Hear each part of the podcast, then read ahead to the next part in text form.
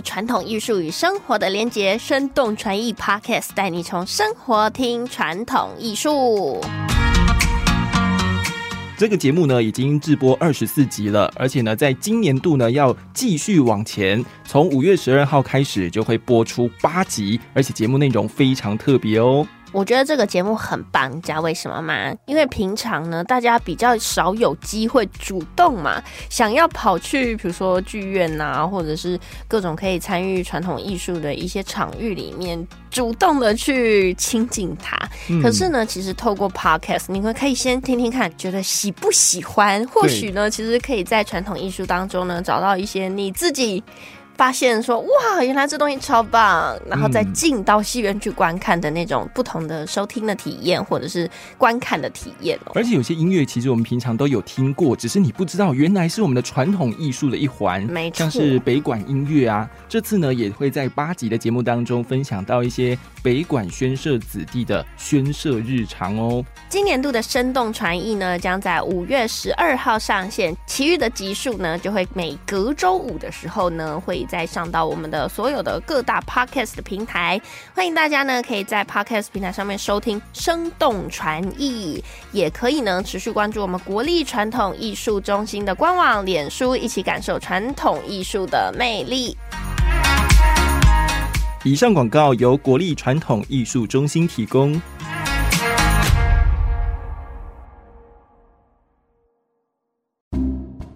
家如果说是第一次看卡信的书，我觉得你不用担心，就是买下去就对了啦。嗯，我觉得你不管是在理财，或者是在讲这些断舍离的书的时候，大家都有一个很棒的书写方式，就是用故事来讲，嗯而且。我我觉得最好笑的是大魔王系列。大魔王其实那时候就是想说，哎，大魔王这几个要给他一些有趣的一些关键字。嗯，就是像对我来说，就是我最大魔王就是有一天魔王，有一天魔王，有一天会用到这东西。对对对，就是他的杀伤力是很强的，就是在你想着就是要不要丢的时候，他的必杀技就是你有一天会用。而且往往你知道，人生就是这样，当你丢掉的隔天，你就会想要用，你就是会需要用到那个东西。然后另外。另外还有一个就是大长老，大长老，对大长老魔王，其实就是有一种家里可能都会有一些，就是你已经用了很久，然后它有一点破烂，但是你又会有一种舍不得的心态。神神秘秘揣猫醋。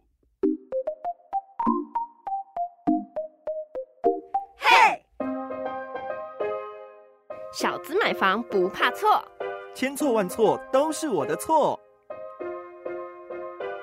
欢迎来到千错万错，千错万错的首播呢，会在 FM 一零四点一正声台北调频台十二点到十三点的时候播出啊。播完之后呢，Podcast 就会上架喽。我是慧俊，我是超群。今天呢，邀请到我的呃大学的非常不错的室友，他现在已经是升格为不只是人妻了，从少女变人妻之外，现在还有多了一个斜杠的身份，叫做作家。对，除了自媒体以外，还是一个作家。我觉得也是跨界跨的真的很厉害啊！我们邀请到呢卡信呢，继续在节目当中来跟我们分享他的第一本新书宝宝，叫《理想生活的关键字》。练习轻巧的过日子，找回金钱、时间与心灵的愉悦。我在想，我到底什么时候会把这本书的名字全部都背起来？也太难了吧！欢迎卡信。嗨，大家好，我是卡信。嗨，今天我们来聊聊好了。就是我觉得这本书呢，就是在书写的时候有一些脉络，你可以先跟大家介绍一下这本书吗？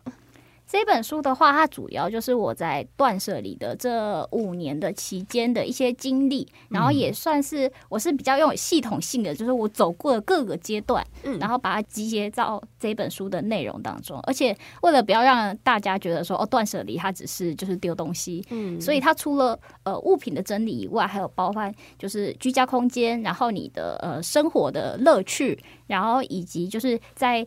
呃，跟家人之间的相处，就是在进行这种生活模式的时候，一些摩擦需要注意的地方，跟呃之后我的就是减速的这一部分的呃一些执行。嗯，我觉得很多人会觉得说断舍离就是丢东西嘛，对啊，呃，讲一部分来说的确是啊，可是我觉得它其实会影响到生命当中不同的层面是更多的。就好比说，我觉得你有一个譬喻写的很棒，是在讲说，就像记账一样，我们每天都记记记记记，可能就只是记，但是没有去真正理解说记账背后带给人生的功用是什么。对，没有错。我觉得你可以跟大家来分享一下这块吗？哦，就是因为其实呃，我都会一直哭说自己很穷啊什么之类的，但是我其实都有认真在记账，而且大学是整整就是四年都是每天是会记账的，但是记了之后就发现一点用都没有。为何？就是你你就是还是照样花钱啊？那后来我才思考到说，哦，真的，我就是只是记账跟记账而已，会记账归记账，但其实记账的目的是要去了解我们的花费，它我们为什么要花这些钱，然后这些钱它会流到哪些地方，对我们这生活是不是真的有帮助？嗯，所以后来我才用另外一种新的方式来记账，就我自己设计一个 Google 表单，嗯，专否自己的，对自己，然后你每次有一次消费的时候，你就会写项目，而且我把 Google 表单分成就是工作、生活跟呃自己。嗯，就工作是包含就是你通勤，然后或者是你压力很大想喝饮料，或者在外面用餐，这些是工作，这都是工作啊，当然都是工作啊。你没有去工作，你就不会有这些花费哦。的确是，的确是。然后家庭的话，可能就是你煮饭啊的那些钱，然后自我就是你可能自己买书啊这些的一些呃消费。嗯，然后你这样子一个月记下来之后，你就会发现说，哎。好像有些比重怪怪的哦。哦，比如说在工作，为什么花了那么多钱？那是因为你把饮料放进去吧？当然要放进去啊！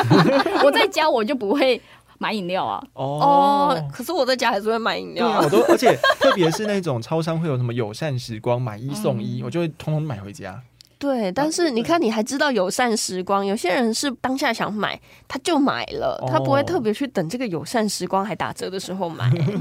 然后，另外在这个记账的最后，我还有就是写一个问答，叫做“哦，我真的需要这个东西吗？”然后一到五分评分，这个超严格的，就是我觉得每次买东西之前，感觉都要批斗一下自己。但是已经都买了，不是买了才寄吗？对，是买了才寄，就是你买了，你要重新反省，说这一笔是不是正确的消费。哦，我觉得这件事情就是，你知道你等一下要被批斗，所以你现在就会先买的时候就会先注意。对，反而就是担心说等下会被自己骂。对，就是可以用这样子的方式，先初步的了解说你的钱到底都是不是花在对的地方。嗯，然后另外另外一个方法是，你可以呃有一个精准消费的一个清单，然后我会把一些比较不是生活用品，就是非日常的一些开销，比如说我呃想要买个保鲜盒，嗯，然后我为什么想要买这个保鲜盒，然后它的价钱是多少，就简单的写上去。就你会知道说哦，原来我是有思考过的，不是就随便就买的。没错，我觉得这个方式其实，如果是以我自己的方式来看的话，或者是朋友来问我说这个东西他要不要买，我觉得这有点像是自己对自己提案，嗯，或者是别人你去帮别人。评估的时候就是你来跟我提案，为什么你要买啊？对对对，有什么好处？那它的功能是什么？那它有没有其他的替代品？那个 SWOT 分析表 打开，没错。哇，这样子不就会变成会花比较多的时间在于比较跟去找相关的管道？这样会不会花很多时间在消费的评估上面呢？对我来说是还好，因为大部分就是你会突然想要买东西的时候，真的是可能是真的是有那个需求，嗯，但是就是。那个需求是不是真的有到你需要去购买的这个程度？就是大概就是这样子，就是很轻微的要去拿捏一下，也不用想的太严重。对，我想说哇，我可能会要一直在那边想说这个要不要买？不要。我觉得是要看那个东西到底多贵。对，因为有很多东西是你现阶段，比如说你薪水三万块的时候，你想买一个一万块的包包的时候，你可能就会觉得嗯，好想要。然后就觉得我就是想要，我人生就是超级想要那个包。可是它真的对于你的生活来说，你现阶段的生活到底有没有这个需求，对不对？对。那我就觉得说，哎，而且有些东西并不是你这辈子都不应该拥有，而是你可能现阶段的人生还没有需要拥有这个东西。对，因为你讲到一万块的包包，我里面就有写了这一个，没错。因为我觉得那个我非常有感受，对，就是那一个包包，是我大概两三年前就第一次看到的时候，就觉得哇，这个包包太漂亮了。那包包到底长什么样子啊？没有带来，没有带来。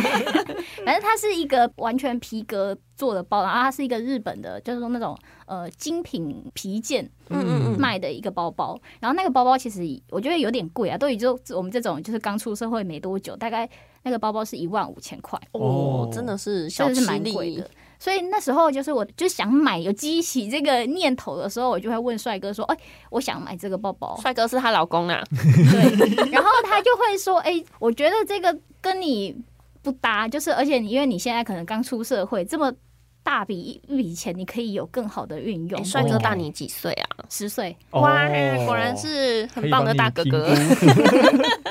对，所以就是因为我也自己思考之后，也觉得说，嗯，我真的只是想要而已，而且也想不到场合来用它。但是后来过了几年，就是我结婚的那一年，我又再把这个问题又再问了一次。他说，他就说，嗯，马呀，我觉得你也差不多，就是已经到了，就是也快三十岁了，然后可能也会有一些正式的场合，你在背那个破烂的帆布包的话，好像。也不太合适，就是需要有一个正式一点的包包。帆布包突然变得从文青变破烂了，没有，可能是用的比较久啦。对啊，我那个帆布包二零一七年到现在，哇，六年，哎，这很耐用哎，对，真是厉害的帆布包。我记得好像也是在日本买的，对在日本买？其实你的书里面有写到这个厉害的帆布包，也是有。哎，我觉得我都把你的书里面的那些故事记得很清楚。我自己其实。啊，大家可能都知道我不是一个爱看书的人，但有时候就是会对于一些书，就是当我出来跟大家介绍一本书的时候，代表这本书真的是蛮厉害的。我觉得书有时候大家买了能不能看得下去是一件很重要的事情，因为常常我们就是哎，我自己买书就是一个肤浅的人，常常那个书皮哎有够美的时候，我就会觉得哎，我很想看看哦。你不会吗？我自己是真的，我是会认作家，就是那个作家写的书。那你总是有第一次认识这个作家的时候吧？是啊，好，你继续。我觉得大家如果说是第一次看卡信的书，我觉得你不用担心，就是买下去就对了啦。不管你是买电子书，或者是说实体的书，嗯，我觉得你都不用太担心看不下去这件事情，因为。嗯，我觉得近期不管是在理财，或者是在讲这些断舍离的书的时候，我觉得大家都有一个很棒的书写方式，就是用故事来讲。嗯嗯，没错。所以呢，我就觉得说，哎，这样子的方式的确是会让人看得很下去。而且，我我觉得最好笑的是大魔王系列，就是 这个可以跟大家分享一下吗？大魔王其实对那时候就是想说，哎，大魔王这几个要给他一些有趣的一些。呃，关键字，嗯，就是像对我来说，就是我最大魔王，就是有一天魔王，有一天魔王，有一天会用到这东西，对对对，就是它的杀伤力是很强的，就是在你想着就是要不要丢的时候，它的必杀技就是你有一天会用，而且往往你知道人生就是这样，当你丢掉的隔天，你就会 想要用，你就是会需要用到那个东西，对，就是就是有一天魔王他的功课的方法，就是你要想清楚说。比如说未来一年或者是短期时间内会不会用到？因为如果他没有用到的话，他基本上就是站在那边，就是生灰尘，然后占空间而已。那其实那个空间也许可以让你去做更多的事情。嗯，所以就是这样子。然后另外还有一个就是呃大长老，大长老，对大长老魔王，其实就是有一种，就是我们家里可能都会有一些，就是你已经用了很久，然后它有一点破烂。但是你又会有一种舍不得的心态，通常就是就是那种被子啊、枕头啊。我看到你讲说你那颗枕头，就觉得哦，我大学已经叫他丢掉多少次了。可是我叫人家丢，但是我自己也有一个被被丢不掉。对，就是那个，就是遇到这种大长老的时候，其实你就是要找到一个替代它。你先买回来，然后你享受过新的的那个好处之后，你自然就会不喜欢那个旧的。哎，可是我有。时候会是买回来，然后就发现没办法，它没有办法成为我的那个 Mister Right。这个时候你不会又觉得说，对啊，你看旧的果然是最美吗？那你就继续用旧的啊、反正就是你不需要那么勉强自己去丢东西啊，你想留着就留着就好了。嗯那我觉得现在就是我们千错万错，我们还是聊一点跟家庭居家有关的议题。那因为现在大家常常蜗居在一个非常非常小的空间里面。吃喝拉撒工作，对，就好比说，我们两个曾经住在那个三平的空间。哦，我跟你说，三平的空间真的是可以两个人住的，可以真的是可以。我们那时候就是一个矮柜，然后一个立起来的衣柜，两个桌子，两个椅子，加上一个上下铺，嗯，我们过得超好。这样子在三平应该没有走道可以走路了吧？中间那一条，就是小。小的啊，就是我每天上床是踩着椅子在踩桌子，都在上床。哦，就是那个真的就是只是呃吃饭，就是睡吃饭睡觉的地地方啦。嗯，你不会觉得需要什么生活品质，因为 这没有生活品质就是睡觉的地方。对，可是像现在好了，如果说我今天在外面租屋，那可能一个人或是两个人，起码也有个五六平的空间的时候，我们要怎么样子去妥善的规划使用这样子的有限的空间呢？我觉得主要就是物品要减量啊，啊 东西要少啦因，为物品的量取决于你空间的大小。嗯，所以，如果你真的太多的话，你可以，但是现在也有很多那种什么仓库的那个迷你仓库的服务啊。如果你真的嗯太多，就把它送过去就去，丢过去啊。可是你放在那边一年，就发现，哎、你这辈子根本不需要这东西，对，你就可以把它处理掉掉了。而且我觉得你付钱去租那个空间，你会更有感。哦，真因为钱都。流走了，但是你根本就不会去用，也不会打开。哎、真的耶，，对，很有道理，这的确是一个很好的 paper。嗯，那你自己如何在家里盖豪宅呢？哦，我觉得豪宅这个概念其实就是要让呃所有的东西就是舒舒服服的住着，然后嗯。有留白的效果。像我们的餐具的话，他们很夸张哦，那个摆放非常的夸张。就是我们就是那个餐具，就是比如说筷子，然后叉子跟汤匙这一类型的，我们就是用一个抽屉，哦，就是把它们铺了一块布，他们还有毯子可以睡觉，对。然后一个一根一根的，一支一支的把它摆整齐，就像你去高级餐厅，或者是你去逛百货公司的时候看到的高级词句 那样子般的放着，嗯。我觉得这个长辈朋友看了就说：“哎呦，要命哦！因为他们每一次打开，哇，！” 可是我觉得就是这种尊贵感，嗯。会让你觉得你自己使用这样子这么尊贵的东西的时候，人都变得很尊贵。对，嗯。而且你也比较不会有太多的东西，因为真的有能放的东西，空间有限啊，对啊，就一个抽屉，两个盘子，两个碗，然后甚至一个抽屉只有一个盘子，哦，真的耶。对，嗯那衣柜怎么样减量呢？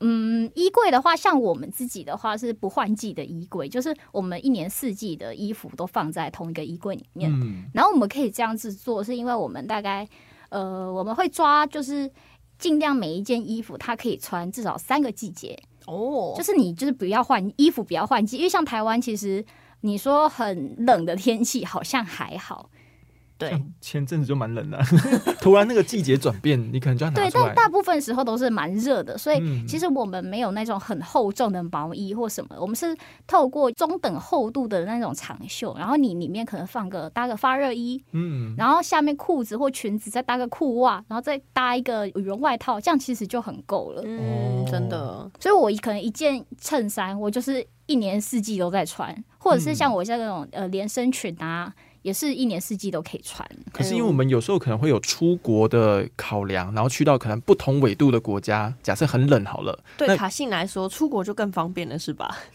出国我觉得真的差不多啊，因为像去日本的话，日本嗯最低的话可能就是我们台湾寒流的气候，嗯，对，像我这样子穿过去也是完全没有问题的。哦，但到零下就有点嗯，就可能你还需要一些比较厚的外套。嗯，装备啦，你你一生去冰岛会去几次吗？对 也还好好像也是啦，对啊，而且我觉得最近啊，大家就是对于说，呃，房子好小好贵这件事情很有感觉。嗯，那我觉得大家不妨就试试看，先从减少自己的东西开始。嗯，很多人都很期待说自己的未来的房子里面想要有一个开放式衣柜。我告诉大家，你要有开放式衣柜，首先你的衣服要够少，不然呢，东西放在外面，不但积灰尘之外，你鼻子都很痒啊。而且你的衣服色系要统一，对不然就是很乱。真的呢。所以，嗯，我觉得啊，人生要有质感这件事情，是要从很多很多的面向开始，一步一步去累积的。嗯减少量，你才有空间，有留白的机会，对，然后才有办法有美感。对，真的。好，今天很谢谢呢卡信来跟我们分享哦，他带的这一本新书叫做《理想生活的关键字：练习轻巧的过日子，找回金钱、时间与心灵的余裕我。们今天已经念了很多次这本书了哈，再找不到也不想了哈。最后，我们请卡信来帮我们来讲这本书适合什么样子的人来购买。好，这本书的话，它四月二十六号就全台湾的那个书店都上市了，对，所以基本上你去书店就可以找到。那如果你想要购买电子书的话，就是五月过后，呃，像读墨、Kobo 各大的电子书平台都会上架。好，那我们今天非常谢谢我们的卡信来到节目当中跟我们做分享，我们就下次见喽，拜拜，拜拜，拜拜。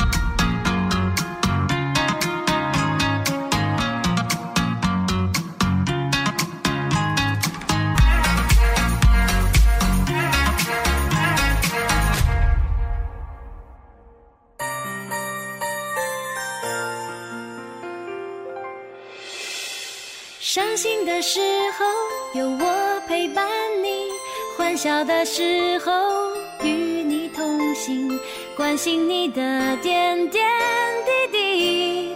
掌声广播电台。